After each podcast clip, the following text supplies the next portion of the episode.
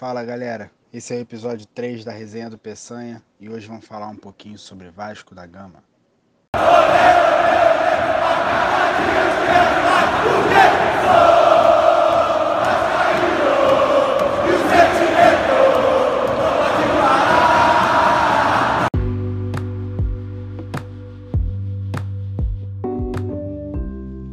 Então, galera, assim como no episódio passado, vou começar contando um pouquinho sobre a história do Vasco, que assim como seu maior rival, o Flamengo, nasceu no final do século XIX, no tempo que o remo era o esporte mais popular no Rio de Janeiro. E em 21 de agosto de 1898, o Vasco foi fundado por 62 senhores ligados à colônia portuguesa radicada no Brasil e se reuniram num salão de um sobrado na Rua da Saúde, hoje conhecida como Rua Sacadura Cabral, no centro da cidade do Rio de Janeiro, a rua onde fica situado o Hospital dos Servidores do Estádio. Eles decidiram criar o clube, como na época estavam sendo celebrados os 400 anos da descoberta do caminho para as Índias, o nome foi dado, como já diz o hino, ao heróico português que alcançou esse feito. E assim nasceu o Clube de Regatas Vasco da Gama. Nos anos 1910, quando o Vasco já era uma potência do Remo, o futebol começa a ganhar maior espaço entre os torcedores e a imprensa esportiva na época. No ano de 1913, o Botafogo, ao inaugurar seu campo de General Severiano, onde é sua sede até hoje, trouxe um combinado de jogadores portugueses do Sporting de Lisboa e do Esporte Clube Império de Portugal. E os visitantes venceram por 1 a 0. Essa vitória da galera lá de Portugal inspirou a colônia portuguesa daqui do Brasil a fundar clubes de futebol por aqui. E em 1915, um destes clubes, o Lusitânia, que só aceitava sócios portugueses, estabeleceu um acordo com o Vasco, que aceitava tanto sócios portugueses quanto brasileiros, e deu origem ao departamento de futebol do Vasco.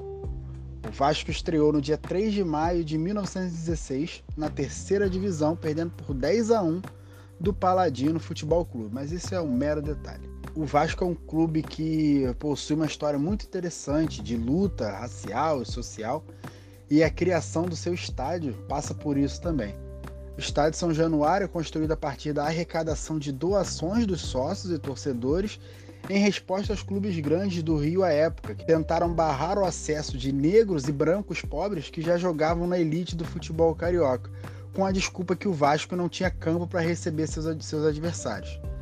O estádio foi construído em 12 meses, o Vasco pôde jogar e os clubes não puderam fazer nada para evitar isso.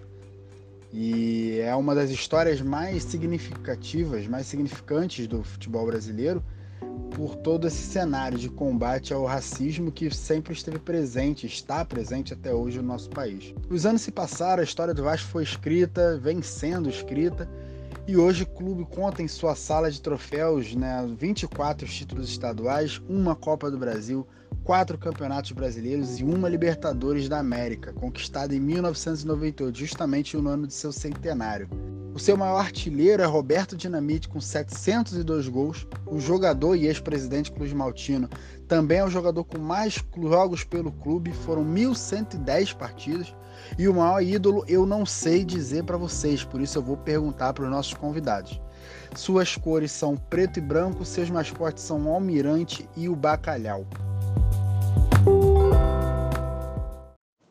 E agora vamos para a nossa resenha com a rapaziada que espero que vocês curtam bastante. Eu acredito que eles têm muita coisa para falar aí sobre o sentimento, sobre o, a relação deles com o clube do coração e vamos para lá.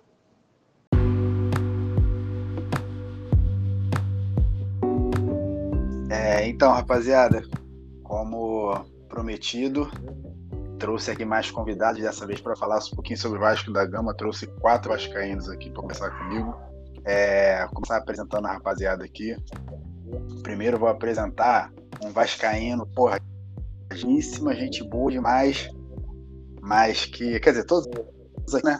Mas que é enjoado demais quando o assunto é Flamengo e Vasco, quando o assunto é verdade, uma das pessoas mais debochadas que eu conheço. Mas, porra, é o meu ídolo no FIFA, Rafael Goulart. Se apresenta aí, bruxo, pra gente. Que isso, que moral, meu camarada. Pô, fico até lisonjeado de ouvir essas palavras aí nessa apresentação. Primeiro de tudo, queria falar para você aí que é, é, um prazer, tá? Tá falando é, do meu time de coração aqui nesse seu podcast. É, admirei muito o seu trabalho, acho que você teve muita disposição em fazer isso e, cara, muito, muito, muito gratificante mesmo. Bom, sou Rafael Vascaíno, 41 anos, pai do Daniel da Rafael. Um cara que, quando você fala de rivalidade aí, de Flamengo e Vasco, dessas coisas aí, como eu sou um cara impulsivo e bastante emotivo, essas coisas aí prevalecem, né? Na hora de você falar de uma rivalidade, na hora de você fazer uma brincadeira, na hora de você é, é, fazer uma discussão sadia aí de futebol. E, cara, é, mais uma vez, agradecer aí pela participação e falar de Vasco para mim é sempre um prazer. Tamo junto, irmão. Continuando aqui agora com, com as apresentações, apresentar esse cara aqui que é outro vascaíno debochado e foi meu professor de faculdade, porra, um cara que a gente trocava muita ideia no hospital, pô, às vezes eu falei, pô, vamos sentar com esse cara aqui para trocar uma ideia com ele, para ouvir o que ele tem para dizer, que, é um, que sabe muito, teve lá dentro também, né? Então, sabe, sabe muita coisa, coisa para dividir aí. Maurício, se apresenta aí pra gente e prazer ter você por aqui também, cara. Fala, Peçanha. Cara, um prazer poder estar participando aí do seu podcast, um projeto muito legal. Eu acho que vai crescer ainda muito, porque você é um cara que se expressa muito bem, consegue externalizar suas ideias aí com bastante clareza. E na discussão do futebol, às vezes falta isso, né? E a, eu, todos nós sabemos que você tem o seu clube de coração, mas você consegue falar bem dos outros clubes e fazer uma análise legal do, do futebol. Bom, eu sou o Maurício, pai do, da Maria Valentina, do Maurício Neto, vascaíno raiz e da Maria Valentina. Maria Valentina escapou, foi torce pro rival rubro-negro, mas rival, né? ainda, ainda tem tempo. Não, ela ainda tem tempo de mudar, calma. Só uma questão de, só uma questão de paciência, ela, ela vira casaca. E prazer poder falar do Vasco da Gama, né? O clube de coração. É, acompanho desde muito novinho e gosto de falar do Vasco, gosto de acompanhar a história do Vasco até porque eu acho que a história do, do Vasco da Gama, eu, eu, sempre falo isso e não falo muito em função do clube, né? Em função realmente de toda a história que o Vasco tem. A história do Vasco da Gama deveria ser ensinada na escola, né, cara? Porque é um clube que tem uma história muito grande com relação a, ao preconceito racial, tudo isso, e isso não pode ficar dissociado da história do Brasil, né, da história do Rio de Janeiro, quando isso é ensinado nas escolas. Porque é porque as pessoas envolvem muito a questão futebolística, né? E esquecem dessa questão histórica, que talvez, cara, tenha sido uma das coisas que tenha me aproximado muito mais do clube, né? Porque quando você é criança, você vai naquela. Meu avô era vascaíno, meu pai era vascaíno, assistia jogo do Vasco meu pai, ia jogos, aquela coisa toda. Mas depois, quando você vai conhecendo a história, você fala: caramba, esse clube aqui realmente fez um, uma coisa diferente, né? Do ponto de vista social, do ponto de vista de entender como era a organização da sociedade naquela época. Então, pô, isso é uma coisa bastante bacana e que o clube até de um tempo para cá tem procurado resgatar, né? Mas estamos aí. Prazer, uma honra mesmo. Estou admirando demais o trabalho aí. Valeu. Deixa eu te perguntar, qual o nome da sua filha mais velha? Maria Vitória. Maria, Maria Vitória, Vitória acho que, você, acho que você falou duas vezes. Ah, tá. Não, Maria Vitória, que... Vascaína. Maria Maurício Va... Neto, Vascaíno. E Maria Valentina escapou por um triz. Influência da mãe. não é fácil. Conta, dormir, deixar... com dormir com o inimigo não é fácil. Influência, influência da mãe, mas daqui a pouco ela muda de ideia. Acho que muda. É... E agora eu vou trazer aqui também outro Vascaíno raiz demais que, pô, esse eu digo que é raiz, porque eu não vou me lembrar o ano certinho, mas, pô, foi um ano que o Vasco tava na pindaíba pra cair, ninguém tava acreditando, ele era o único vascaíno meu eu assim, não, dá, ainda dá, e ia para São Januário e perdi no dia seguinte na faculdade. Porra, e aí, cara? Pô, foi brabo, mas eu tô confiando, tá, tá difícil, o time tá fraco, mas a gente vai sair dessa. No final saiu, eu falei pra ele, caraca, tu foi o único que, que acreditou. É, trago aqui meu calor, tomou trote meu na faculdade, Bismarck. Se apresenta aí, irmão. Fala, Bruno. Fala, rapaziada. É um prazer. Queria agradecer primeiramente o convite de falar de um tema que eu mais gosto de falar. Né? Eu sou vascaíno muito antes de saber o que é futebol. E, e é isso. Ser vascaíno é acreditar acima de tudo. E é um prazer falar sobre esse tema aí com vocês. Espero que seja um momento de troca de ideias sobre o nosso clube aí do coração. Vai ser, vai ser. Deixa eu te perguntar, em homenagem ao Bismarck, jogador também?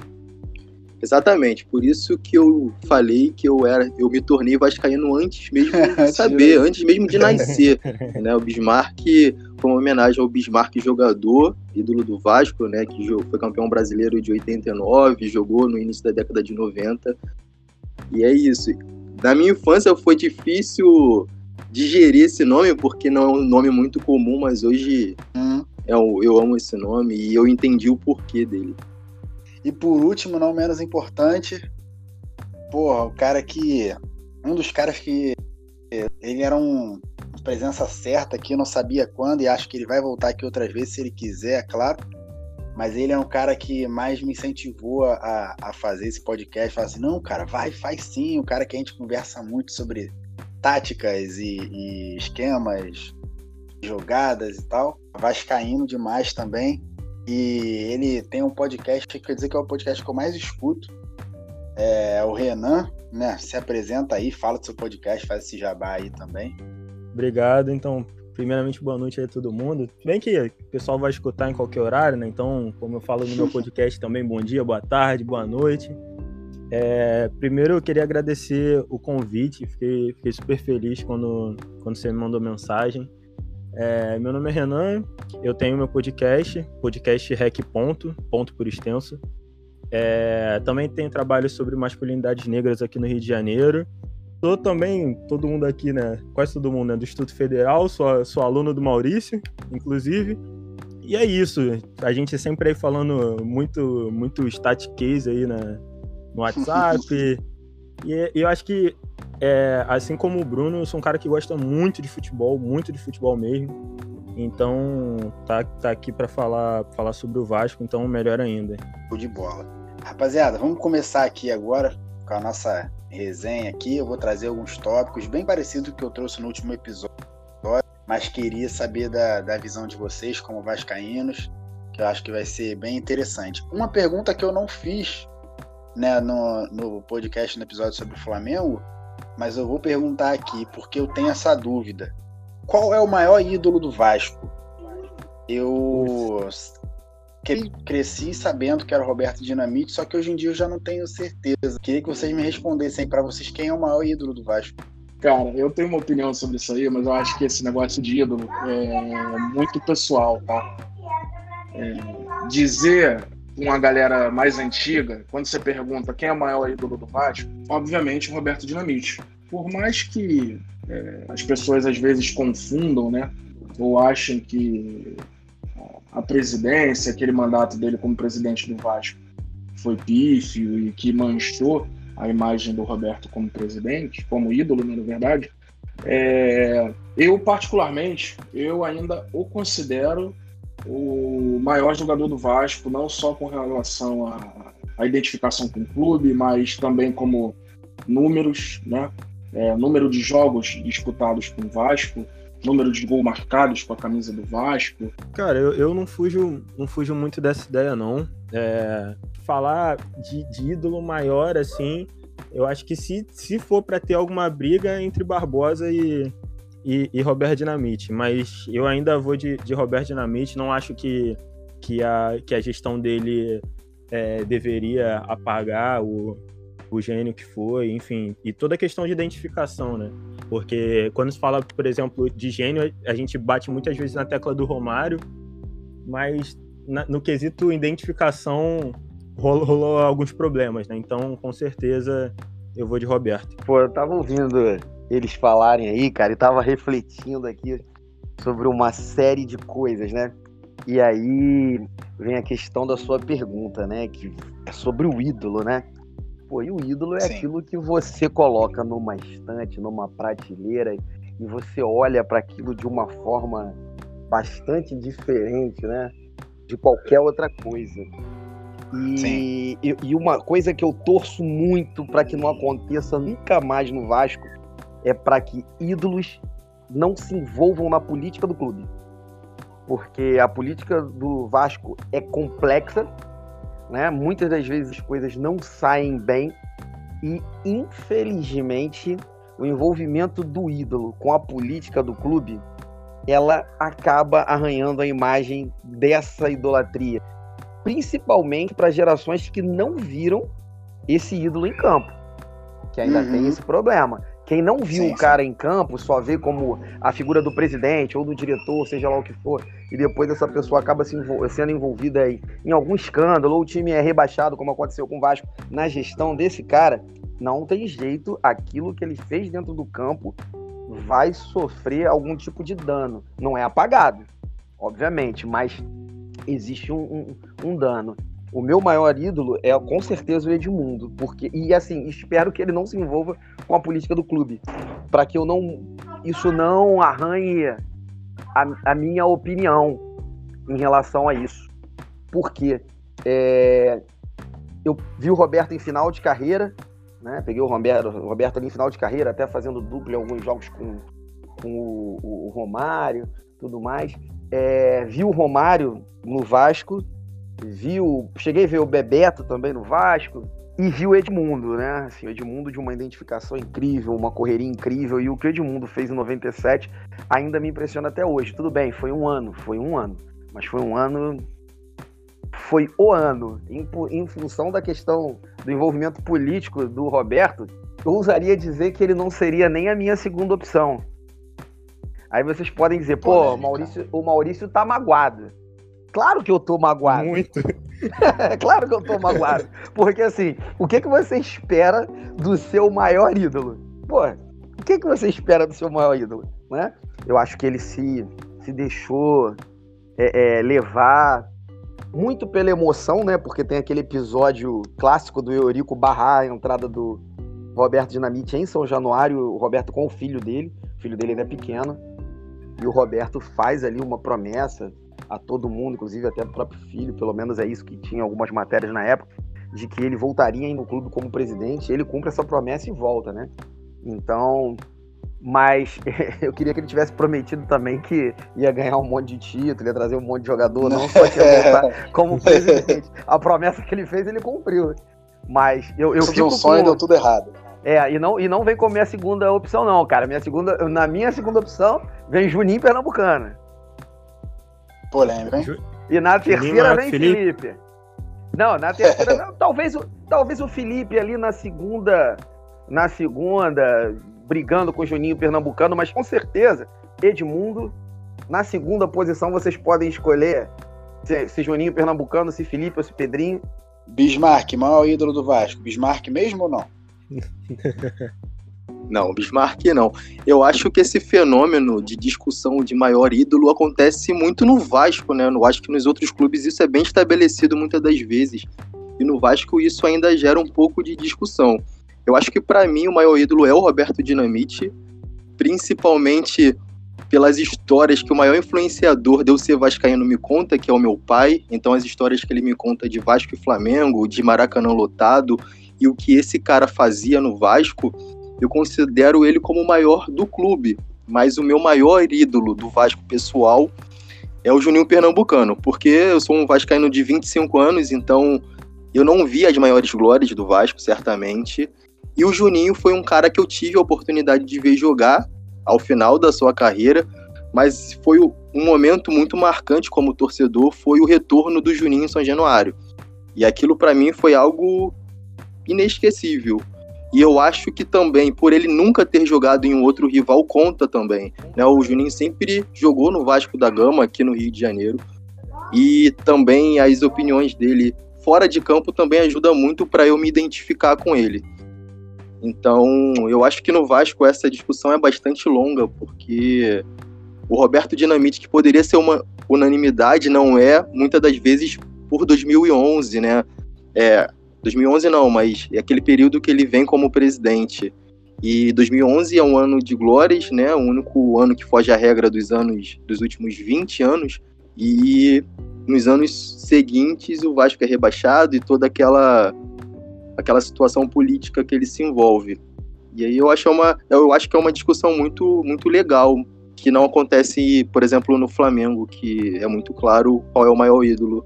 Sim. Então, eu vou até tocar nesse assunto daqui a pouco, né, sobre o ídolo particular, sem ser o maior ídolo do clube, mas o Bismarck já adiantou dele aqui.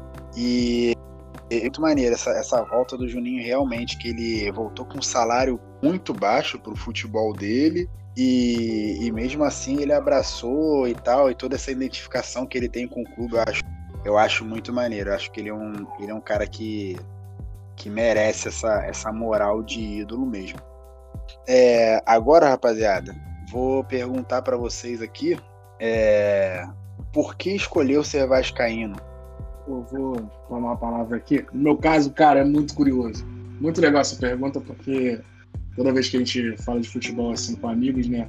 Eu conto essa história e o pessoal acha até ela, no mínimo, curiosa, né? É, eu, meu pai tricolor. Meu pai tricolor, mas é aquele tricolor que torce pro time mas não, não acompanhava, assim, tipo, indo para estádio, não era um torcedor tão presente. Tá? Eu tenho, como eu tenho 41 anos, nascido em 1979, peguei ali um pouco da década de 80. Então, meu pai era tricolor, eu tenho foto criança, bem pequena, com a camisa do Fluminense. E minha mãe vascaína, eu tenho também fotos com a camisa do Vasco. Então, é, essa coisa de pai e mãe aí meio que dividido, para mim, é, fez é, bastante, vamos dizer assim, fez, fez sentido, né? Porque você normalmente se recorre ou pro time do pai ou pro time da mãe. Mas aí que vem uma história curiosa, né? O meu irmão, o filho do primeiro casamento do meu pai, ele é bem mais velho que eu. Então eu tenho 41 anos, o meu irmão tem 66 anos. E o meu irmão, ele é flamenguista daqueles, cara, doente. Esse meu irmão foi o que me levou a primeira vez no Maracanã. Olha que curioso. O Meu pai tricolor, meu pai tricolor, meu irmão, sabendo que eu já era vascaíno, me levou no Maracanã com, olha que, olha que curioso, com a promessa de que ele me levando no Maracanã, eu sairia de lá flamenguista. Só que mais curioso dessa história toda é que ele me levou para a final do Carioca de 88 no gol do Cocada. Mano, esse foi o primeiro jogo. Esse foi o primeiro jogo que eu vi no Maracanã. É, cara, eu virei vascaíno, meu pai vascaíno, né? Então, eu tenho aí 42 anos, né? Nasci em 78, então peguei ali alguma coisa do final da década de 70, né? Mas com memórias mesmo assim a partir dos 4, 5 anos. Então, meu avô era vascaíno, chegou a ser atleta do Vasco, né? praticava atletismo, correu durante muito tempo pelo Vasco. Então, eu curti, achava a camisa interessante, gostava de assistir aos jogos com meu pai, lembro bem desse jogo aí do Cocada. É, lembro muito o jogo que me deixou virar vascaíno mesmo, assim, mas cair no ferrenho, aquela certeza de criança que você não muda mais de time, né? Um aniversário meu sobre futebol, o tema era Vasco da Gama, final Vasco e Flamengo e Romário dando lençol no falecido Zé Carlos. Aquilo ali foi mágico. Agora, e hoje meu filho é vascaíno, minha filha é vascaína. Maurício foi jogador, né, Maurício? Tu chegou a jogar na. Não chegou a jogar no Vasco, né? Então, cheguei. cheguei. Jogou no Vasco? Tem, joguei no Vasco. Tenho foto lá com, com o Vasco. Cheguei a jogar a Copa Gazetinha pelo Vasco. É, no Vasco eu joguei, porra, eu nasci em 78, falei para vocês, né? Então, Sim. no Vasco, o período que eu passei lá curto, né? É, porra, joguei com 78 e 77, primeiro ano de infantil. Então, no primeiro ano de infantil, o goleiro era o Elton, no segundo ano tinha o Pedrinho e o Felipe. Que os dois são Ah, só nascidos em isso. 77. Só isso. Era um time fraco. e quando jogava contra o Flamengo, o time do Flamengo também era um time muito fraco, porque tinha o Atisson, o Júlio César, o Juan. Então, rapaziada, como eu adiantei, né? Eu era vascaíno antes de saber o que é futebol, o que é Vasco, né? Meu nome foi por causa de um ídolo do Vasco. E o maior influenciador por esse Vasco é o meu pai. Então, o Vasco, inclusive, é uma das maiores coisas que me aproxima do, do meu pai. Né? Meu pai sempre foi um cara que trabalhou muito, então às vezes é, ele tinha uma ausência física e sempre o Vasco nos aproximou. E hoje uma das melhores coisas que eu faço é assistir o jogo do Vasco ao lado do meu pai em São Januário. É uma coisa. Eu fico até emocionado de falar realmente. E eu lembro que a minha primeira lembrança como torcedor, por mais que pequeno, foi Vasco e Palmeiras na Mercosul, onde o Vasco sai perdendo, todo mundo conhece essa história. E a minha mãe, na época, flamenguista, que hoje é vascaína por minha causa, ela Eita. brincava. Isso. Ela brincou comigo e falou: Bismarck, vai dormir, meu filho. Você tá sofrendo aí. 3 a 0 Palmeiras, o Vasco não vai ganhar esse jogo. E o meu pai, muito corajoso, por sinal, me prometeu uma coisa muito difícil, que era o Vasco virar e ser campeão. E o Vasco virou e foi naquele jogo mágico, né? Eu acho que um dos maiores jogos da história do futebol. Então eu não tive escolha. Eu, eu sou o caso que eu não escolhi ser vascaíno, sempre fui. Então, mas ao longo da minha vida, essa paixão foi se amadurecendo muito pela história do Vasco. E eu tenho uma relação muito bonita com São Januário. Eu acho que existe até um exagero da torcida do Vasco em zoar os flamenguistas sobre ter ou não estádio, mas eu costumo falar para todo mundo que o Vascaíno não tem estádio, o Vascaíno tem São Januário. Entende? O São Januário é um símbolo histórico de resistência da história do clube, e eu acho que todo vascaíno, quando vai a um jogo do Vasco, tem prazer de estar em São Januário. Eu tenho até uma certa resistência sobre a modernização do estádio, porque o sentimento que eu tenho por, que por aquele estádio é, é absurdo, né? O pré-jogo em São Januário, na barreira, o pós-jogo, e torcer na arquibancada de cimento de São Januário é algo que nenhum torcedor de nenhum outro clube vai saber o que é essa experiência de torcer em São Januário. Né, o Botafoguense já teve, né? é, Tricolores já jogaram, já torceram em São Januário, mas a identificação que o Vascaíno e eu particularmente tenho com o estádio é muito grande. Então eu acho que que foi isso, a minha história de ser vascaíno passa pelo meu pai inicialmente, depois pela história e por São Januário. Infelizmente a conquista de títulos não faz parte, mas enfim, é isso. Então, cara, é, no meu caso, quando, quando o Rafael tava contando a história dele, eu- no início eu tava me identificando, aí depois ele aí começou a viagem do, do, do- do irmão dele, eu falei, ah, não, não tem nada a ver.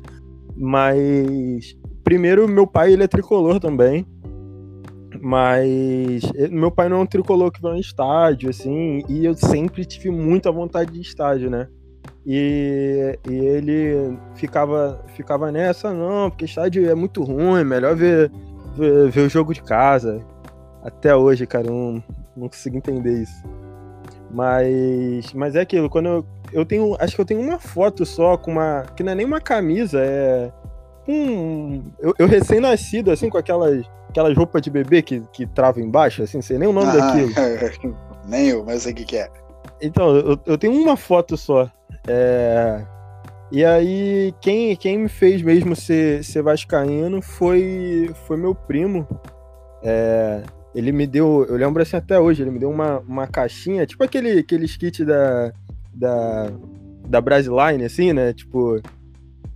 É, aí vem, tipo, veio, veio uma, uma camisa, um short, meião, cara, veio, veio tudo do Vasco, assim, uniforme completo. Caraca, eu só queria usar isso. Só queria usar isso. Ah, vamos no shopping, vou botar meu uniforme. Vamos. É, uniforme. E, e eu lembro que na época, assim, eu não gostava muito de assistir futebol, apesar de eu ser. Eu já, eu já me considerava bastante vascaíno. eu não tinha muito hábito de, de ver jogo na televisão. Mas acho que também passou muito assim pelo meu pai, né? Tudo que meu pai gosta muito, eu não, eu não gosto tanto, né? E aí ah, eu comecei. Aí eu comecei a assistir futebol por causa do, do Barcelona no Ronaldinho. Que aí foi tipo assim, caraca, agora eu gosto de futebol. Antes eu só gostava do Vasco. Aí eu, aí eu comecei a gostar de futebol e comecei a assistir muito mais os jogos do Vasco do que eu assistia. Mas eu só fui. A minha primeira experiência em estádio, se eu não me engano, foi em 2008. Foi no Vasco Fluminense, inclusive foi com ele, foi a primeira vez que ele me levou. Foi, foi bem aquilo, assim, tá em. em, em eu já, já, já era super vascaíno ele. Foi no. Na, acho que foi na, na Leste, se eu não me engano. E, cara, na época o Vasco tinha o Madison. Pra, pra quem não sabe, é. Pode falar palavrão aqui, tranquilo? Pode, pode. Era o Madison foda. Era que ele tinha uma tatuagem escrito isso no, no, no antebraço. É, e, cara, era, era muito aquela, aquela jogada, né? E aí foi, foi 1x0, gol do, do Wagner Diniz, se eu não me engano. E aí foi a primeira, primeira experiência em estádio. E, e, já que vocês falaram de São Januário, cara, é, eu, eu falo a mesma coisa, assim.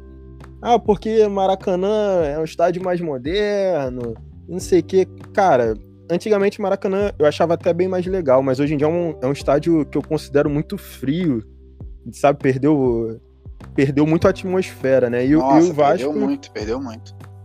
E o Vasco, assim, São Januário é o lugar que tem atmosfera. Cara, você tá chegando perto do, do estádio, assim, mano, cabelo, sabe, pelo já começa a arrepiar.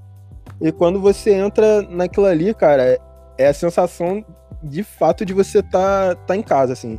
Sabe, quando, quando tu chega do trabalho, chega da, da faculdade cansado, tu entra em casa assim e fala, caramba, agora sim. É essa sensação. Eu entro em São Januário e falo, nossa, agora sim, agora eu tô em casa. Queria que vocês me falassem aí, de forma breve mesmo, assim, do, da importância que teve para vocês um gol marcante do Vasco, assim, que vocês lembram com, com carinho. Pô, cara, é... tem um gol que eu lembro do Vasco que me marcou muito, até porque eu já tinha falado do Cocada, né? Esse é um deles, obviamente. Aí, mas para falar um é muito difícil, né? O Vasco ele tem alguns gols assim que são marcantes do Campeonato Brasileiro de 89, o gol de Sorato de cabeça, aquele ali. Pô, esse gol passa aí diversas vezes aí no Sport TV. Tem o gol do Edmundo no Mundial aqui no, no, no, Brasil, em cima do zagueiro do, do Manchester United. Manchester, nossa, esse gol é, é sensacional. esse gol também ele é muito marcante.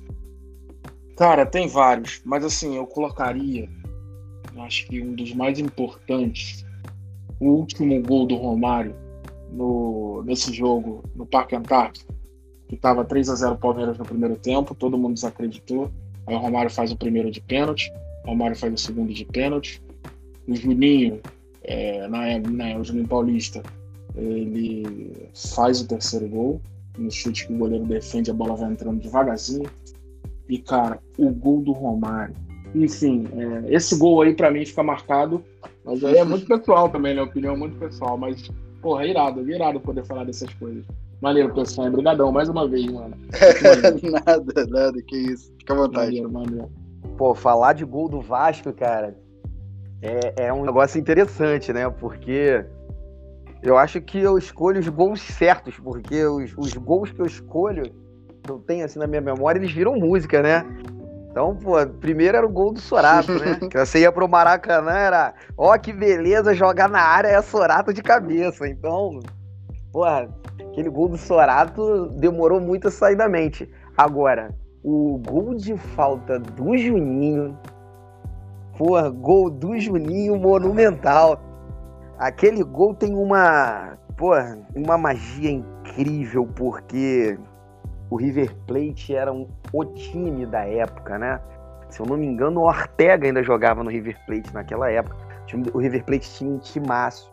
Você ganhar de argentino lá era um negócio muito difícil. E você imaginar que um time que estava indo bem, o time do Vasco encaixadinho, Porra, vai sair da Libertadores agora, cara. Vai ser aquele negócio de novo, de novo sacaneando, aquela coisa toda. Porra, de repente, cara, o Juninho mete aquele gol de falta. E assim, o Bismarck falou da questão do, do retorno do Juninho, né?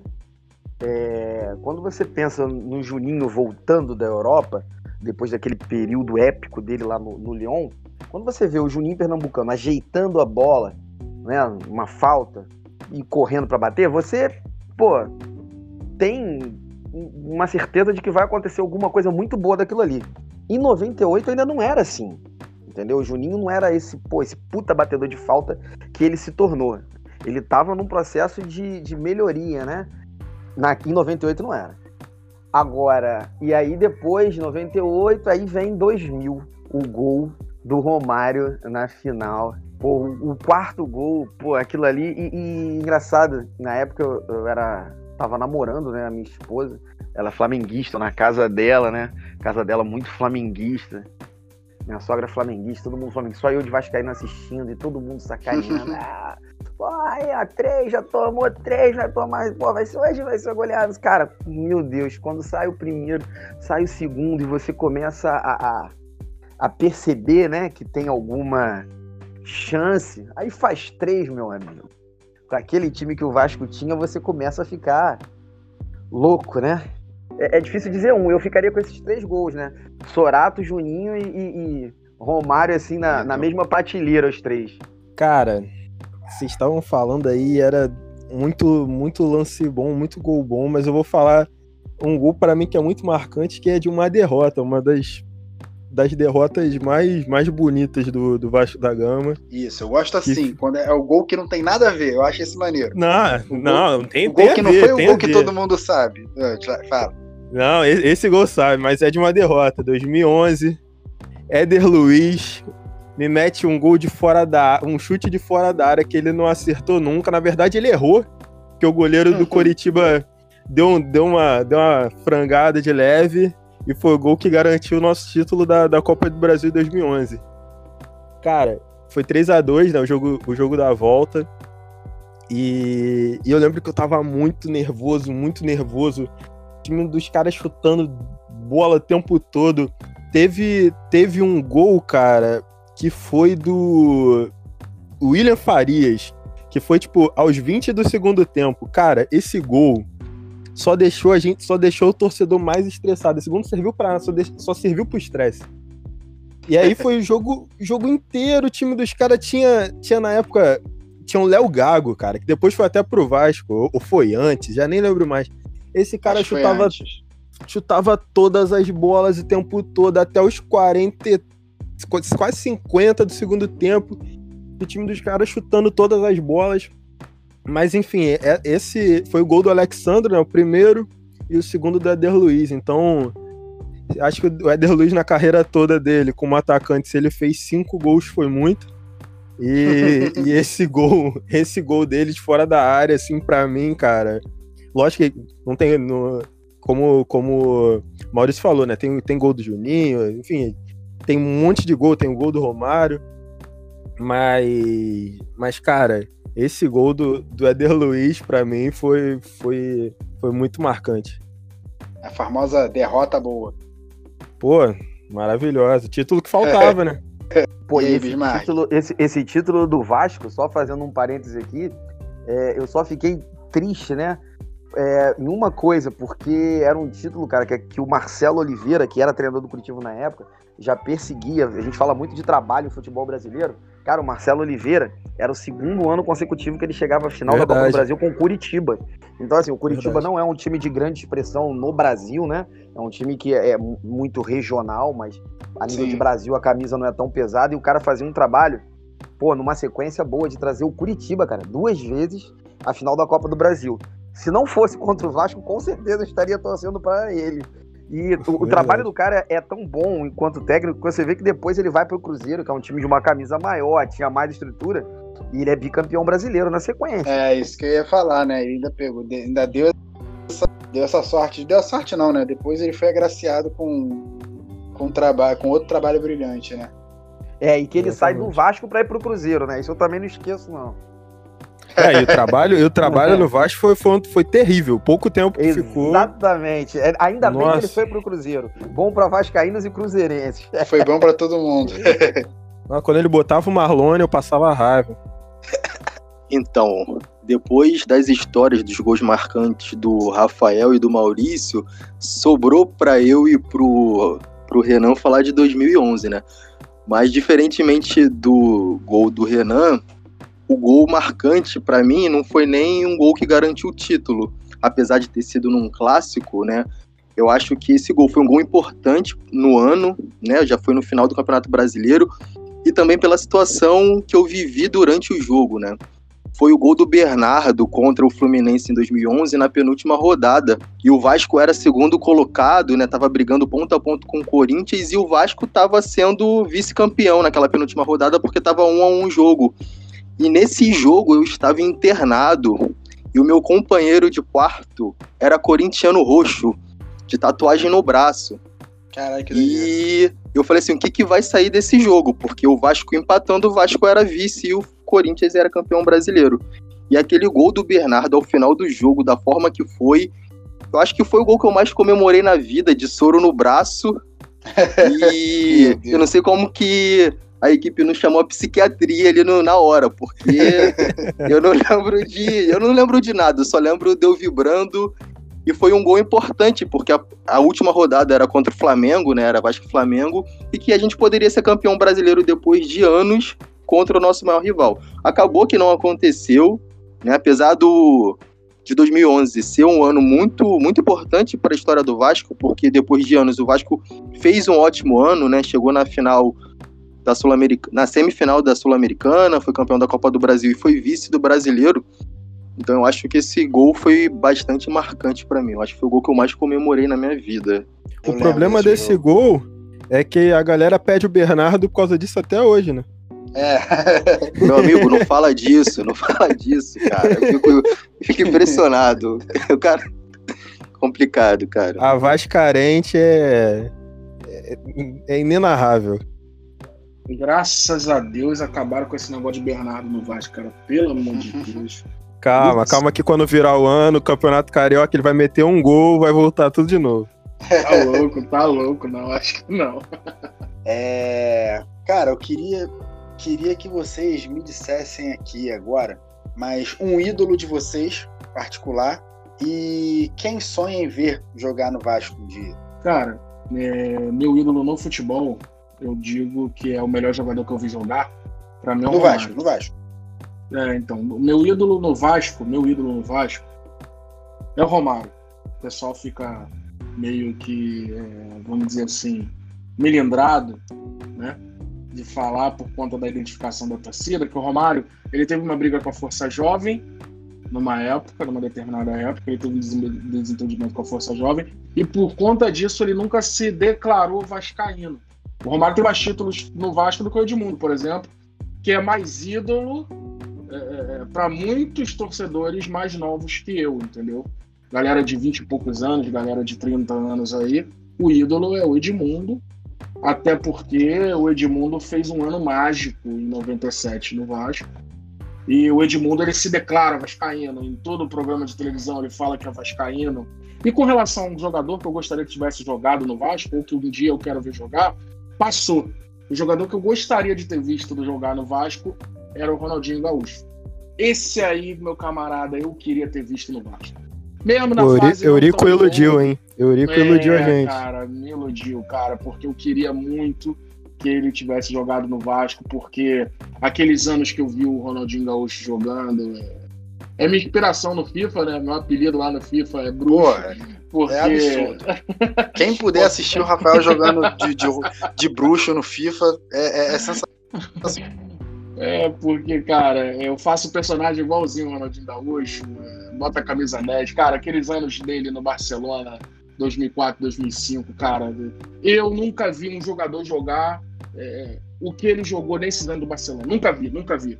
Ah, a gente pode falar, o Romário foi um puta do jogador, é o maior ídolo. É, mas jogar como showman aquele apelido que ele ganhou lá dos caras da, da ESPN. Cara, ele era showman. Ele entrava em campo para dar show. Era um cara que dava três lençóis, dava elástico, e toque de calcanhar, e toque de costa, aquela coisa que trouxe de volta, resgatou né, aquele futebol malandro, aquele futebol brasileiro, aquele futebol bonito, aquelas coisas irreverentes do, do, do, do jogador brasileiro e que me fez é, é, é, é aplaudir né, a graça do futebol brasileiro, a arte do futebol brasileiro na sua essência. Então, o Ronaldinho Gaúcho era o cara que eu gostaria de ter visto com a camisa do Vasco, mas infelizmente não jogou.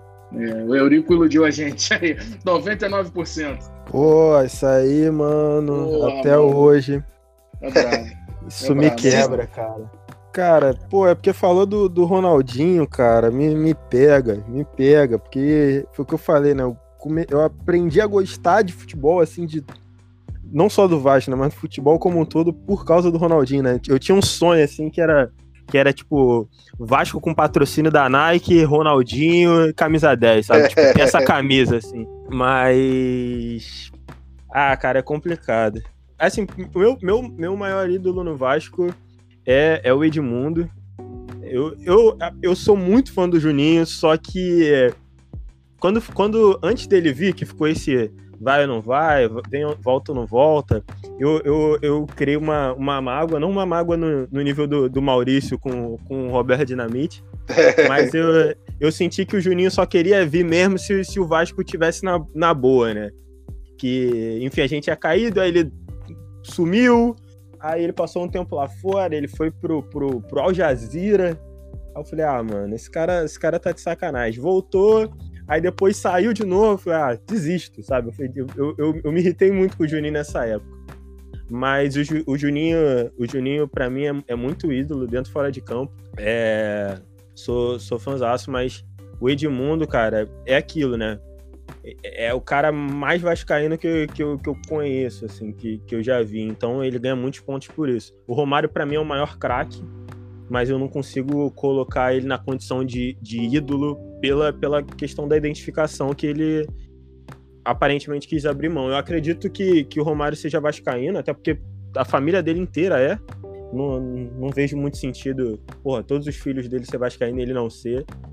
Mas mas eu acho que pro Romário, o time dele é, é, é Romário, né? Tipo, ser Romário para ele parece estar acima de qualquer coisa. Então, eu, eu vou de Edmundo. E, e o ídolo, e o, e o jogador que eu queria ver no Vasco, cara, eu vou, vou até numa linha diferente, assim. Eu queria que um, um jogador como, como alguns jogadores na, da NBA, sabe? Que eu queria ver no Vasco antes mesmo do. O cara, para mim, ele deveria sim ter uma liderança técnica absurda, mas antes mesmo disso, eu vejo que é uma coisa que falta no futebol brasileiro como um todo, são posicionamentos políticos é, principalmente sobre. É, principalmente raciais. Então eu queria ver um Lebron, sabe, no, no Vasco. Um cara que, que realmente peitasse um monte de coisa, que realmente falasse sobre o que, de, o que deveria ser. o que deve ser dito. Então eu vejo uns caras assim que. Que, que eu admiro muito, assim, que, que se posicionam de alguma forma. Por exemplo, o Aubameyang, sabe? É um cara que, que se coloca de uma, se coloca da, da forma que, que eu acredito, na minha visão de mundo, que, que deveria acontecer. Mas, assim, para não ficar uma coisa tão, tão fora aqui da, da realidade, cara, eu acho que seria muito maneiro, um negócio super aleatório, mas Salah, Salazinho no Vasco, eu acho que ia ser, eu acho que ia ser legal. Salazinho relembrando os bons tempos de Madison Éder Luiz. Pô, é, sabe? Pô, e aquilo, seria... sabe? O cabeludo, baixinho, sabe? Meu, meu egípcio favorito. Thales Magno numa ponta, Salah na outra seria é. sensacional. Exatamente, por isso que eu tô falando, porque destro, eu não vou botar um, um, ponta, um ponta destra. A gente tem Vinícius, tem. a gente tem Thales. É, Bota um cara canhoto, entendeu? Já tá pensando na posição carente, né? Entendi. É, pô, aqui é o Tati sempre, né, cara? Entendi. Pô, eu vou falar um negócio, Peçanha. Vem cá, você é o maior ídolo do Vasco ou o maior ídolo do futebol? Não, não, seu maior ídolo, seu maior ídolo. Seu maior ídolo é, do então, Vasco. No, no, Vasco, tem que ser do Vasco. É. Porque, é. assim, eu vi o Edmundo jogar, né? Como eu falei para vocês, o Edmundo, a nível de Vasco, tá numa prateleira diferente demais. Mas, pô, os caras vão até me expulsar do podcast. O, o Edmundo, ele não é, não, é, não é o meu maior ídolo a nível de futebol, né? Não é mesmo. É, não, tem, não tem nem como. Não tem nem não, como. Não é, não é, não é a nível de Vasco, sim, mas é, o maior ídolo que eu tenho a nível de futebol, porra, com certeza é o Zico. Isso aí é fato. Isso. Os caras vão me expulsar, pessoal, do podcast. Não vão, não vão. O Zico é, o Zico é outra história. Já, já e já vestiu a camisa é. do Vasco também, né, cara? Não, é, porque assim, porque é, é, o, o, Zico, ele se consolida numa condição de ídolo, né, no meu pensamento, assim, na minha vida, a partir do momento que eu começo a conhecer ele fora essa questão de campo, né? porque, pô, eu conheci o, Bruno e o Júnior, filhos do Zico, quando eu tinha por volta dos meus 14 anos, 15 anos, jogando. Então, assim, eu frequentei a casa dele durante muito tempo. Joguei no CFZ, então convivi diariamente com ele. E, cara, o, o, tanto de coisa que ele me falou lá atrás e que influenciam na minha personalidade até hoje, na minha forma de agir, na minha forma de pensar, naquilo que eu vou escrever, naquilo que eu vou falar, nos meus posicionamentos é impressionante, é impressionante a ascensão que o cara tem, assim, é, é, em, em, todos os segmentos sociais, sabe? Então, é, talvez isso, para mim, seja até muito mais importante do que tudo que ele fez dentro de campo. Obviamente, de forma nenhuma querendo diminuir o que ele fez dentro do campo, né? Mas o que ele fez dentro do campo está muito relacionado à, à torcida do Flamengo, né? E o que ele faz fora está relacionado a todo mundo, né? Exatamente. O ídolo não é só o cara que faz mais gol, dá mais passes. Às vezes, e isso é. entra também pelo que o Renan falou.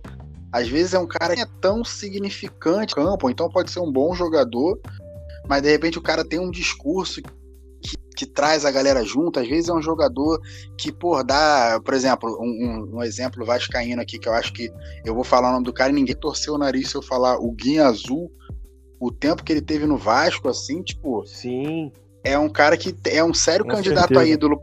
É um sério candidato a ídolo por onde passa. E assim, não vai ser. Ele não vai ser o melhor jogador do, do time, ele é, não é uma um referência técnica, né? Um cara que carrega isso pelo Vasco, né, é, é o, o, Juninho Pernambucano. Um cara que tem uma conduta muito reta, né, cara, dentro e fora de campo. Foi um craque dentro de campo, fora de campo tem opiniões fortes. É um cara que realmente consegue fazer é, é, diferente. Então, assim, eu acho que o, o, ídolo ele tem que ser também um, um, formador de opinião, né? E ajudar a canalizar coisas positivas, como o Renan falou, né? Então é, é, é muito, muito marcante a forma como eu lido com, com os meus alunos, quando, como eu lido com o mundo de uma forma geral, tentar atender todo mundo bem, tentar falar com todo mundo de uma forma é, digna e decente, não deixar ninguém esperando desnecessariamente, porque assim, pô, na minha cabeça ficou uma coisa para a vida inteira se um cara que é desse tamanho não faz isso, eu não tenho direito de fazer. Não posso. Não posso. É, não posso. E quem faz tá fazendo errado. Agora no Vasco, cara, com certeza o maior ídolo é o, o Edmundo, pelo que fez dentro de campo, né? Pelo que fez dentro de campo, torcendo muito para que ele tire da cabeça essa ideia de se envolver com a política do clube, porque eu tenho medo de ter mais um ídolo queimado. Parece que é cancerígeno, porque você tem uma estrutura política que é estranha, né? Sim. Ela é uma política que ela é maléfica, não é aquela política, por exemplo, de um clube que tem um formato de uma empresa onde você bota alguém para a coisa poder funcionar bem, porque se tudo funcionar bem, aquela empresa vai ter muitos lucros e com isso ela só aumenta. Não, aqui parece que você tem feudos e aí, se você colocar alguém que foi um gênio da bola fazendo esse processo de gestão, ele pode pegar aquela parte do seu feudo e aí você deixa de ter aquela vantagem. Então, acho muito, muito ruim o envolvimento de ídolos no futebol aqui no Brasil, porque é, são poucos os exemplos que você tem aí que a coisa está acontecendo de uma forma sadia, né? Você tem um Raí que está lá no São Paulo há algum tempo, né? E que a gente não vê grandes problemas de escândalo, tudo isso. O Zé Roberto ficou um tempo lá no Palmeiras, mas acho que não sei o palmeirense que teria que falar, mas não, não acredito que o Zé Roberto tenha chegado a ser um baita ídolo assim do, do Palmeiras, mas é, a gente vê principalmente em algumas chapas, né? Às vezes o envolvimento do Pedrinho, do Felipe, do Edmundo, eu fico com um receio absurdo. De Muito dar um receio. problema e, e com esses caras, o nome dos caras tá no meio, né? É porque assim, a chance de dar um problema é grande, sabe por quê, pessoal? É, o Vasco hoje, se a gente pensa, o Vasco hoje está muito melhor do que no ano passado, né? E tem um ídolo na direção do time, né? Que a gente não pode deixar de falar do Ramonzinho. Ramonzinho jogou o fino da bola. Né?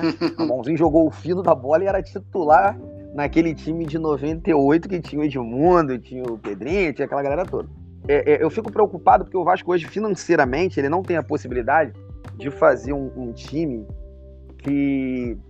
Não, não um time, mas fazer um elenco, né? Recheado de opções para você fazer um, um, campeonato que você possa dizer assim, pô, não, vai brigar de forma sólida aqui pelo título como um campeonato brasileiro, que é pontos corridos. E tem que ter elenco. É, talvez numa Copa do Brasil, mata-mata, tá, eu acho que vai. Vai na pegada, vai na torcida, vai no estádio. Agora, Mas é aquele pô, trabalho a longo prazo fica mais complicado. Fica muito mais complicado. E aí, eu, qual é o meu medo? Isso não é uma coisa que essa chave vai virar no Vasco? Não vai ser do dia pra noite. Agora, quem eu queria ver com a camisa do Vasco? Essa pergunta é interessante, né? Quem você queria ver com a camisa do Vasco? Sim. Pô, é, tem, tem foto e vídeo de Pelé com a camisa do Vasco, né? Isso aí já é um negócio. Um negócio bacana demais. Mas eu vou ficar, cara, com a opinião dos caras aí. Um, um, um, cara que eu queria ter visto jogar no Vasco era o Ronaldinho Gaúcho e o Eurico me enganou, cara. Porra, essa mágoa do Eurico eu levo, porque sim, cara, o, Ronaldinho Gaúcho, ele é. Ele era um showman, né? Como já falaram, showman. Então o que o Ronaldinho fazia com a bola era um negócio de outro mundo, né, cara? Aquele negócio de você parar pra ver Champions League pra ver o Ronaldinho, né? E quando falaram, pô, o Ronaldinho vem pro Vasco, eu falei, meu irmão, não tô acreditando. Assim, o Ronaldinho podia vir pro Vasco de, do jeito que ele quisesse, sabe? Do jeito que ele quisesse. Só a presença dele ali era, ia ser um negócio absurdo. E vou cometer uma inconfidência aqui. Quando o Ronaldinho veio pro Flamengo, eu fui a um jogo do Flamengo porque eu não queria perder a oportunidade de, como amante do futebol, ver um cara desse jogando de perto.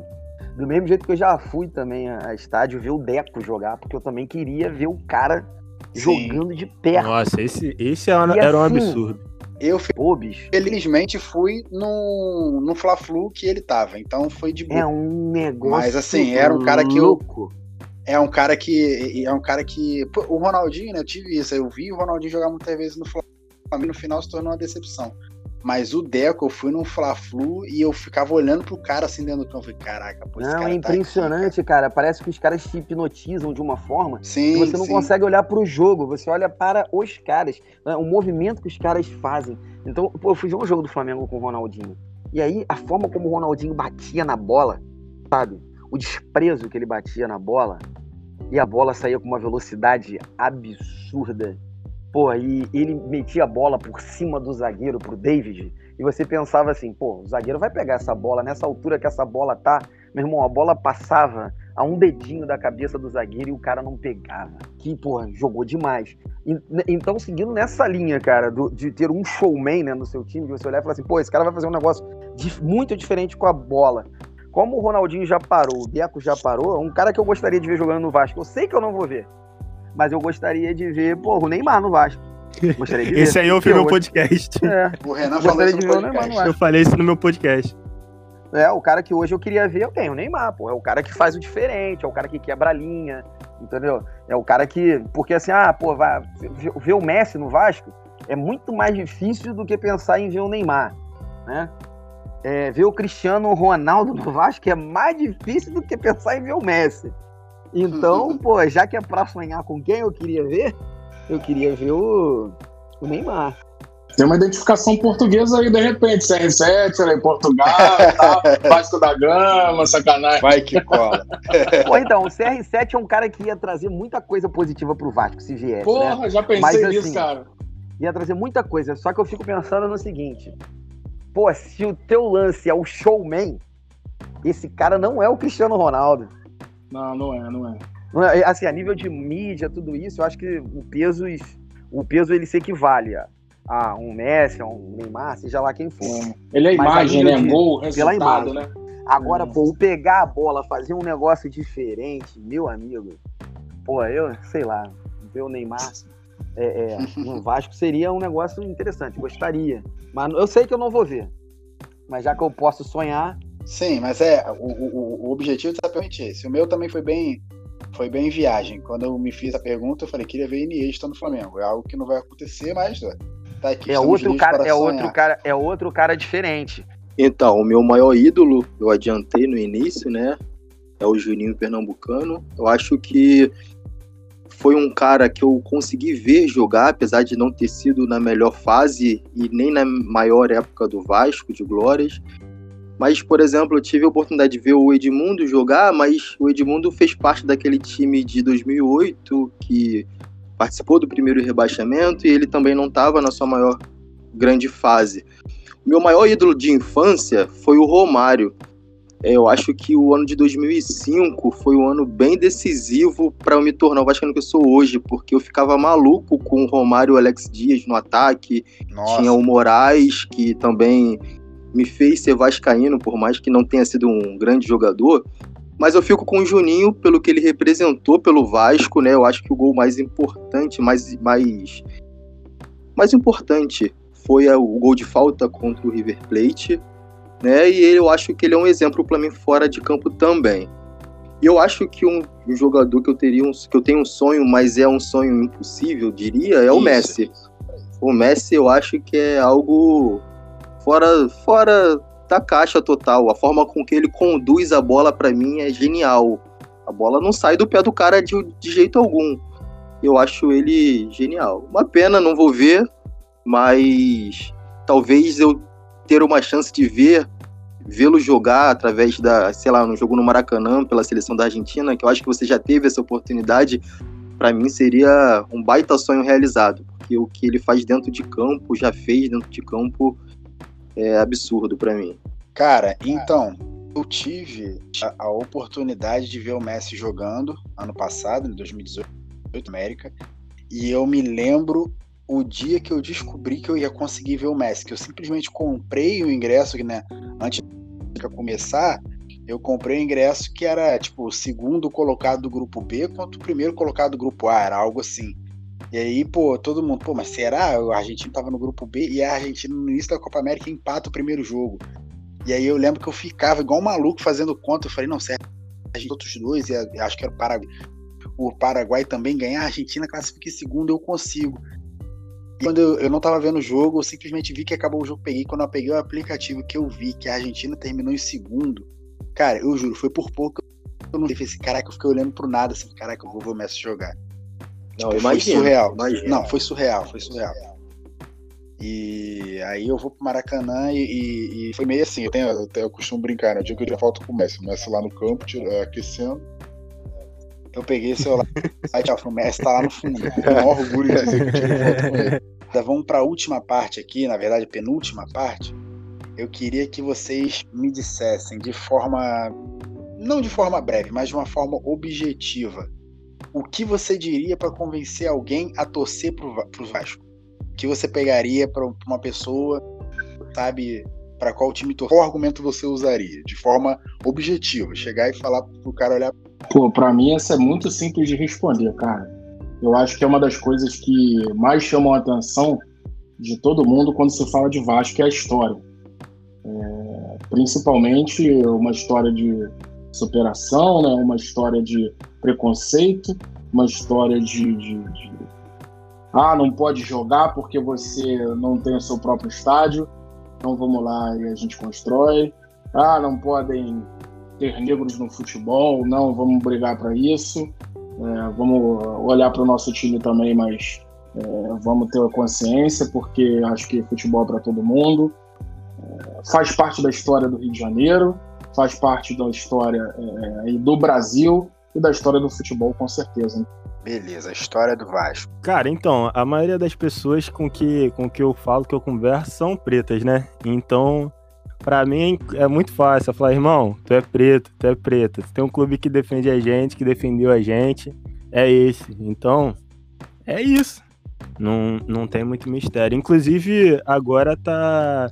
O Vasco tá conseguindo recuperar é, a, o, o, o terreno onde foi a, a, criação, né? Que foi ali na, no que é conhecido também como, como é, é, Pequena África, se não me engano, ou é Nova África, que é ali na, na Sacadura, Cabral, o, o, no centro. Sim, foi sim. ali onde o Vasco começou mesmo. O Vasco foi fundado, sim. Então, então é isso, vai. irmãozinho, irmãozinha, vamos, vamos junto, porque se tem um clube que é pra gente, é esse aqui. Eu acho que esse argumento de ser vascaíno acaba passando por uma unanimidade, que é a história do clube, né? A história do Vasco todo mundo conhece e de fato é a mais bonita. Mas eu acho que eu ficaria com assistir um jogo numa quarta-feira à noite, com São Januário lotado, eu levaria uma pessoa tentando convencer ela de ser vascaína. Eu acho que é algo que todo mundo deveria, é uma experiência que todo mundo deveria sentir um pouco. É um jogo em São Januário lotado. Cara, foi o mesmo argumento que eu usei, né? No, no episódio passado. É exatamente esse sentimento que eu tenho é esse, que é existe para mim melhor jeito de ser, a não ser você levar a pessoa lá no estádio e mostrar aqui, é por isso que eu é por isso que eu pertenço a isso aqui. Entendeu? Eu acho eu acho isso também de vital importância na formação do torcedor. Eu diria, tá? pô, pergunta molinha. Então vamos lá. Cara, o que eu diria para alguém torcer pro meu time é simplesmente o seguinte: vá a um jogo do Vasco em São Januário, sinta essa emoção e torça pro Vascão, porque sentir aquele Boa, caldeirão Maurício. ali, meu amigo, eu vou te falar que assim, é porque ela não quis dar o braço a torcer, mas eu, eu sempre tive isso na minha cabeça. Falei, cara, se eu trouxer um cara aqui, né, aquele devoto mesmo de, de Flamengo, aqui em São Januário, porra, esse cara ele, ele sai daqui pelo menos meio perturbado, né?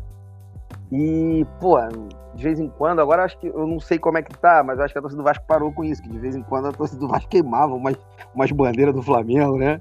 Queimava umas camisas. E, pô, eu levei a minha esposa, cara, flamenguista, raiz, não sei o quê. Levei minha esposa em São Januário, final da Libertadores. Ela ficou balançada, hein? ficou balançada, ficou e flamenguista raiz, raça rubro-negra, não sei o quê. O que matou aquele dia, rapaz, foi a torcida ter queimado a bandeira do Flamengo. Aquilo ali ah, pô, foi um ato de hostilidade que eu acho que quando ela viu aquilo deu uma despertada, sabe? Pô, se não tem aquilo ali, eu saio com ela hipnotizada dali e negócio depois, depois não ia ter volta, não. não ia, não. Pô, os caras começaram a pegar a, a bandeira do, nós estávamos ali nas sociais, né? Lá no outro lado, a galera tava, pegou a bandeira do Flamengo no auge da trama e começou: Queima, senhor! Queima, senhor! Aí, pô, ficou um negócio meio. Aí ela, ela despertou do transe. Mas assim. Entendi. Vou te falar que eu tive a certeza que São Januário coloca até flamenguista em transe, bicho. Ainda mais se for é. um time, se for um time que deliga. Não tô dizendo assim ser um time excelente tecnicamente, não, tá?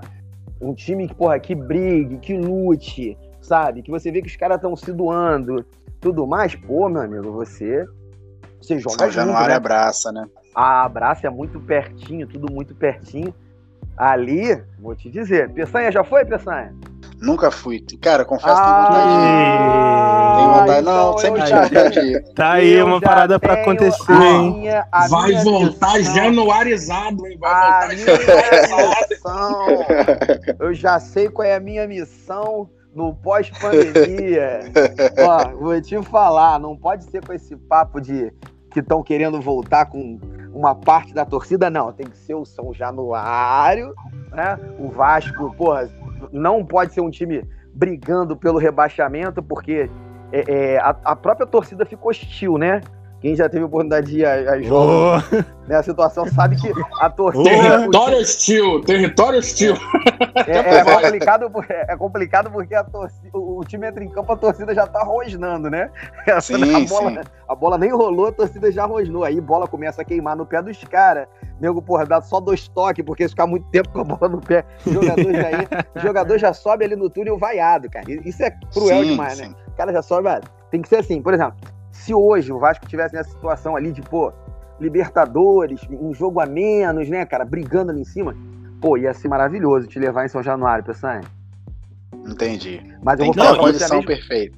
e se tiver um, um guinha azulzinho, ele até lá, tipo, volante. É isso. eu vou fazer o seguinte com você, pessoal.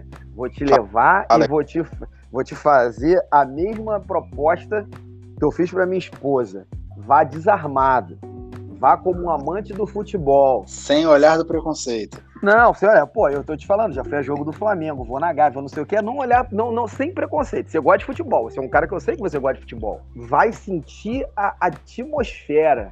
Vai sentir a atmosfera e ver como como a coisa se comporta. Se você entrar em transe, meu irmão, esquece que eu levo direto. Se você entrar em transe, quando você chegar em casa, na sua cama já vai ter a camisa com a cruz de malta grandona lá. Você não vai saber nem o que, que aconteceu. Pô, uma coisa legal que vocês, uma coisa legal que vocês comentaram aí também é do pré-jogo e do pós-jogo ali na barreira, cara. Quem nunca ah, viu isso, isso, quem nunca presenciou isso, mano, é uma coisa surreal. É uma ah, absurdo, mais... Rafael, é absurdo. É muito. É, Comer um churrasquinho é uma... ali na tia. Churrasco. Não, cara, e, e o interessante, né, é que a barreira do Vasco, para quem não conhece ou quem passa por ali outros dias, né, principalmente à noite, parece ser um ambiente extremamente hostil, né? Fala, pô, esse ambiente aqui é extremamente hostil. Eu vou vir aqui para um jogo de futebol, pô, vou deixar meu carro parado aqui, eu vou vir a pé, não sei eu vou ser assaltado, vai acontecer alguma coisa comigo, cara, é impressionante. É uma tranquilidade absurda. É uma tranquilidade absurda. É, exatamente. Então, assim, exatamente. eu nunca, eu nunca me senti é, é, a, em risco ali naquela área, em, em, jogos do Vasco. Pelo contrário. Pelo contrário, nunca mesmo, cara. Você se sente até falar. mais seguro, né, cara? É, exatamente. E eu nunca vi nada assim de falar, pô, não, um assalto, não sei o que. Já vi briga, mas isso aí quem vai a estádio de futebol já viu, né? Mas nada além disso, não, cara. Mas é isso, quer ser Vascão? Vai São Januário. Vocês estavam falando aí, que até peguei o gancho e ia falar, mas aí na hora deu um ruído aqui. Foi o seguinte, cara, é, eu lembro até dos últimos jogos aí, que teve o Vasco Flamengo em São Januário, foi aquele que deu aquela confusão, né? Já tinha o Diego no Flamengo, já, o Flamengo já estava se reestruturando. Acho que não era esse Flamengo aí de 2019, obviamente não, mas acho que foi 2018. Se não me engano, foi 2018, cara. Não lembro. É, já agora. tinha Everton Ribeiro, é, Diego. E teve, o Vasco perdeu o jogo pro Flamengo em São Januário. Mano, foi o caos aquele jogo ali, né? Por conta de alguns protestos que estavam é, associados aí, de repente, à política. Vasco, Flamengo e São Januário tem dessas coisas. Se o Vasco não jogar bem, pode inflamar o estádio e virar o feitiço virar contra o feiticeiro também. Ah, então sim, tem essa, sim. É, tem essa tem esse aspecto aí também que tem que ser levado em consideração, porque Mas eu acho que é, é o malefício que você tem de jogar em casa, né? Sim, Toda sim, vez você sim. joga no seu estádio próprio, pode dar bom ou pode dar ruim, né? É, por exemplo, eu imagino que esse último jogo aí do Vasco, com o Atlético Goianiense tivesse torcida, cara, ia ser meio complicado. Mesmo, mesmo o Vasco tendo começado bem o campeonato, tendo é, nos surpreendido, inclusive, que eu acho que nem o Vascaíno mais otimista que ele acharia que a gente ia fazer um campeonato, um início de campeonato bom, como a gente está fazendo. É, claro, olhando para o nosso elenco, né? E olhando para os jogadores que nós temos no time titular, é, a gente sabe que o time é limitado, a gente sabe que não tem elenco aí para sustentar é, briga nas primeiras posições até o final do campeonato, até porque sai o Cano, entra Ribamar, sai o Benítez, entra Bruno César. Eu já pensei gente... várias vezes em jogar com menos um. Quando fala que vai tirar o Cano e vai entrar o Ribamar, eu acho que é mais jogo jogar com menos um. Exatamente, é, Maurício. Porque você pensa é... assim, pô, com 10, né, cara, menos um, cada um vai dar o sangue a mais aqui, entendeu? É melhor do que botar o Ribamar, mas tudo bem. É, vamos dar, vamos chegar aqui agora, rapaziada, na parte das considerações finais. Deixem as mensagens de vocês aí, falem o que vocês quiserem à vontade. É, e aí, quem quiser, fique livre aí, espaço livre para falar sobre o que quiser agora.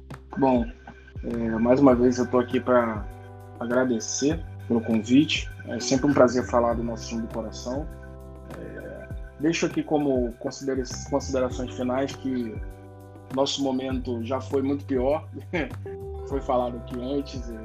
a gente está vivendo um momento que muitos vascaínos não esperavam, mas é, a gente teve o programa de sócio, torcedor, a gente teve recorde de, de adesões, né? Tem o CT aí, o primeiro campo já, já sendo inaugurado, é, hasteamento da bandeira, tem o projeto assinado de revitalização de São Januário, modernização. Cara, eu acho que essa administração aí, por mais, por, por, por mais erros que tenha, eu acho que também tem alguns acertos que tem que ser é, colocados aqui como pontos positivos. Até porque pegar o Vasco do jeito que, que é politicamente assumir aquilo ali é, deve ser complicado, mas a gente tem que olhar também os lados positivos da, da, da administração. Né? O Vasco está sim se modernizando, não está ainda num modelo excepcional, tem muitos problemas, principalmente políticos, todo vascaíno conhece, todo vascaíno sabe, não preciso ficar aqui dizendo, mas é, parece, pelo menos a princípio, que novos ares estão é, chegando em São Januário, chegando ali, pairando sobre o Vasco. Peçanha, tamo junto, meu camarada. Obrigado a todos que participaram aí também. Bismarck, Maurício, é, Renan. Pô, foi muito bom falar de Vasco com vocês também. A gente tem um pensamento meio que parecido, nossa história é linda. E tamo junto. Vamos marcar também, é, aproveitar aí, né? Vamos marcar também um, um, uma cerveja lá na barreira, um pré-jogo, num pós-jogo, a gente se conhecer pessoalmente, porque foi um prazer para mim falar de Vasco com vocês. Tamo junto, galera. Forte abraço aí pra todos. Pô, Peçanha, primeiramente agradecer o convite, né? Muito bom falar de Vasco com essa galera toda aqui, Vascaína, Vascaína raiz, né? Saber que a galera conhece a história do Vasco. É, não só agradecer o convite, mas também agradecer a sua iniciativa, né? já acompanha aí a resenha do Peçanha há algum tempo, né? Primeiro pelo Facebook, depois Instagram, Twitter e agora no formato podcast, que eu acho que tem tudo para dar certo, porque é uma análise sempre bastante consciente que você faz sobre o futebol. É, sobre o, o Vasco, eu acho que o Vasco demorou a entender algumas coisas, principalmente com relação à modernização do futebol, né? Não do futebol enquanto, enquanto quatro linhas, mas do entorno, né? É, principalmente da parte administrativa, e durante muito tempo ficou aquela máxima de que o fala grosso, né, de alguns ex-presidentes poderia resolver algumas coisas dentro de campo, e a gente sabe que não é mais assim, né?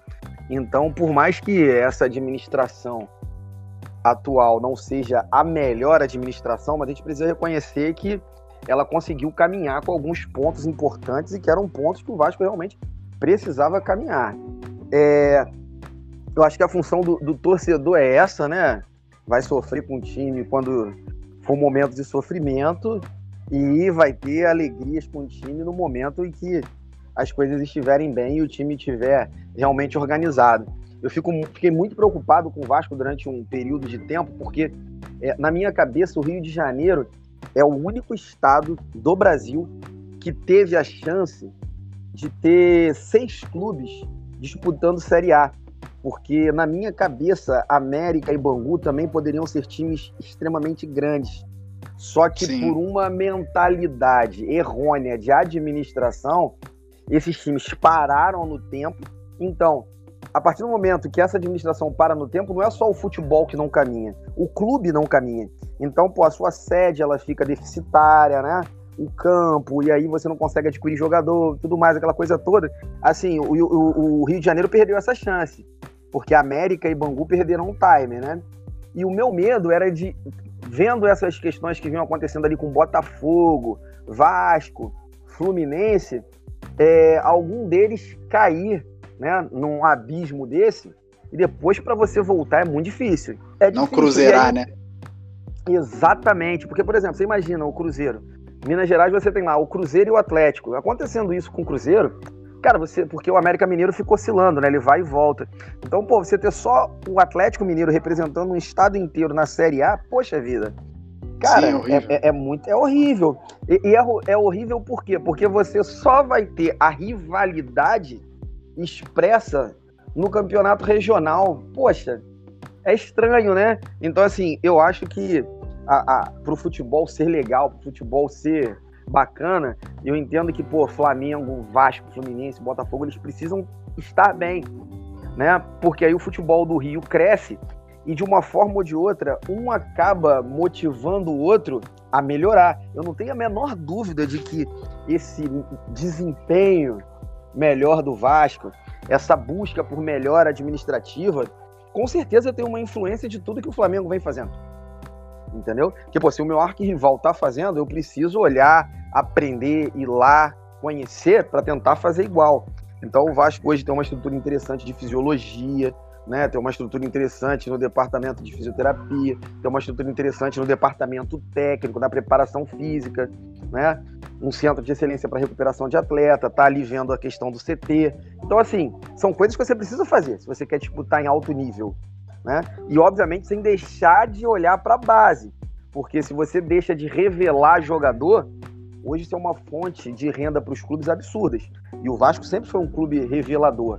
Então, eu acho que o Vasco precisa realmente é, voltar para a sua essência, mas a sua essência que eu digo no sentido de ser um clube organizado no futebol profissional, um clube que olha para a sua divisão de base e coloca esses meninos no time de cima com, com segurança. E aí, o que, que eu quero dizer com segurança? É muito mais fácil para um menino jogar no time do Vasco hoje, mesmo tendo lá o Felipe Baixo, essa galera toda, do que ele jogar num time que está, pô, brigando para ser rebaixado. Então a chance de você queimar os meninos é muito grande. Muito. Então eu acho que é isso. Eu acho que foi um prazer conversar com vocês. Vamos ver se a gente marcam uma pelada, pô. Tem uma pelada pra rolar aí. O pessoal já falou que tem uma galera aqui que, porra, gosta de uma bola. Tem, tem aqui, só tem aqui só tem jogador. É. Então, vamos marcar uma pelada. Assim que acabar essa questão da pandemia, marcar uma pelada. E pedir também, né, deixar registrado aqui, para as pessoas terem o, o cuidado necessário, porque eu, pô, não podia deixar de falar isso enquanto profissional de saúde, eu achei muito precoce é, o, o, reinício do campeonato. A gente tem visto aí alguns clubes, né, com jogadores toda hora testando positivo para Covid. E nós escutamos rumores, né, de, da reabertura dos estádios para o torcedor e pedir realmente para que a torcida possa ter um pouco de paciência, né, para retornar com segurança, né, porque é uma coisa que me incomoda muito é ver essas manifestações futebolísticas fora do estádio é, nesse período de pandemia, para que nós possamos aí cuidar da nossa saúde, cuidar dos nossos familiares, de todo mundo que está em nosso entorno, para que possamos voltar a assistir futebol nos estádios com total segurança, né? Que era como nós assistimos uh, antes do mês de, de março aí. Tá bom? Sim. Valeu, galera. Um abraço. Valeu, Maurício. Mensagem extremamente necessária nesses tempos que a gente está vivendo aí. Primeiramente, queria agradecer o convite. É, a iniciativa do podcast era muito legal. Eu já seguia a, a resenha do Peçanha desde a época que, que, que eu não me dava muito bem contigo, no, no início da, sim, problema sim. Com, com, com faculdade, não sei o quê. Mas eu achava o trabalho bom. Turbulento. É, e, e, aí eu fiquei bolado. Eu fiquei tipo, nossa, mano, o moleque fala umas paradas maneiras, só fala de Flamengo, mas porra, fiquei chateado. Mas hoje em dia a gente se acertou, enfim, era várias bobeiras e, e tudo, tudo de boa. Então tenho muito a agradecer ao convite, projeto super legal, como, como o Maurício falou, né? É, começou no Facebook, eu acompanho também no Twitter, e, e, agora tá aqui também no, no, e no Instagram, né? E agora tá aqui no, no formato de podcast, é bem legal. Também queria agradecer a rapaziada que, que tá aqui também. Enfim, já o Bismarck já conheço mais. Maurício estava começando a conhecer, mas aí a, a, faculdade teve essa interrupção. E o Rafa conhecendo agora também. Enfim, prazerzaço conhecer todo mundo, falar com todo mundo. E, e é isso, cara. Acho um trabalho muito legal. O Maurício já falou, pô, praticamente tudo. Então, o que eu tenho para dizer assim, só para para ratificar, né? Para gente se proteja, usa máscara, evite determinadas situações para que em breve a gente possa estar tá, tá aí vivendo o normal, né? Que, que esse lance de, de novo normal para mim não para mim também não, não cola, não existe, cara, não cola. Então, a gente voltar ao normal e, e tá podendo viver, viver e tá acompanhando o Vasco e seja na alegria, seja na tristeza, sentimento não, não pode parar. Então, Bruno, eu queria te agradecer pelo convite, pela oportunidade de poder falar do Vasco, que é uma das coisas que eu mais gosto de falar, né? Parabenizar pela resenha do Peçanha, que como também o pessoal acompanha a resenha do Peçanha desde os tempos de Facebook, onde você só falava de Flamengo, e apesar de só falar de Flamengo, gostava muito de, de ler o que você escrevia.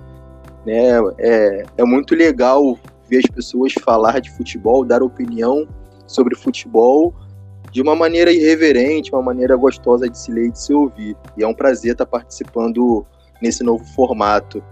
Né? E aí, falando um pouquinho do Vasco, né, como o Rafael disse, eu acho que a gente já viveu momentos piores na nossa história, né, momentos até recentes, mas eu acho que nesses últimos dois anos a gente conseguiu caminhar para frente. E quinta-feira foi meu aniversário, né?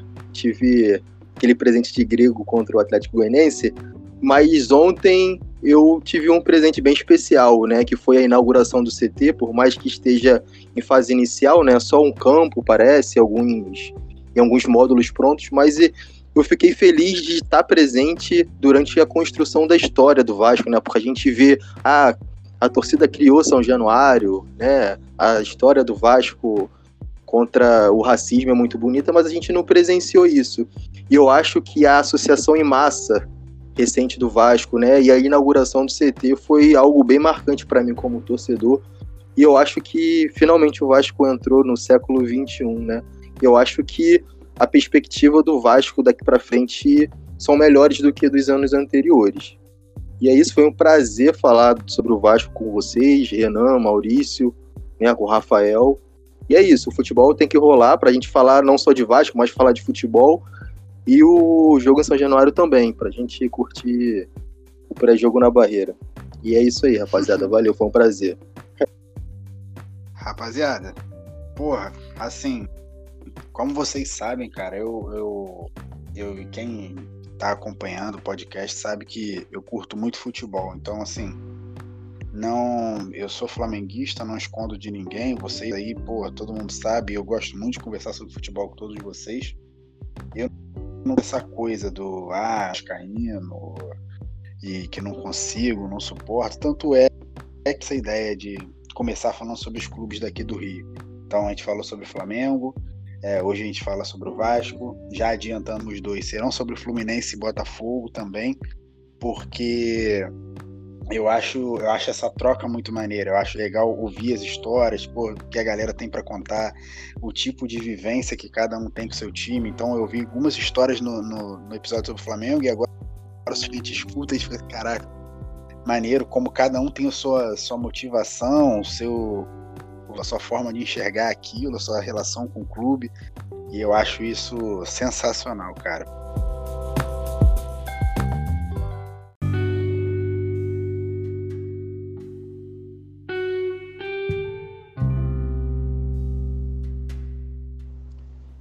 Aí, galera, curtiram? Espero que sim. Curti pra caramba, a rapaziada também se amarrou. É, a conversa rolou mesmo, os caras foram se soltando, contaram as histórias dele, falaram de sentimentos, falaram de família, falaram até do Zico. Mas espero que vocês tenham curtido. Como o Maurício falou, também acho muito perigoso essa questão da, da volta da torcida aos estádios nesse momento a gente que está no meados de setembro, não acho que seja o melhor momento para pensar em volta do público. É, espero que seja visto com muito cuidado para não cometer nenhuma irresponsabilidade com as pessoas. É, obrigado mais uma vez. Se você ficou até aqui, poxa, muito obrigado mesmo. Espero que tenha curtido e vamos esperar os próximos capítulos aí. Como eu já adiantei, a gente vai falar sobre o Fluminense, sobre o Botafogo. E espero que vocês gostem. Fiquem comigo até lá. Valeu, forte abraço, galera.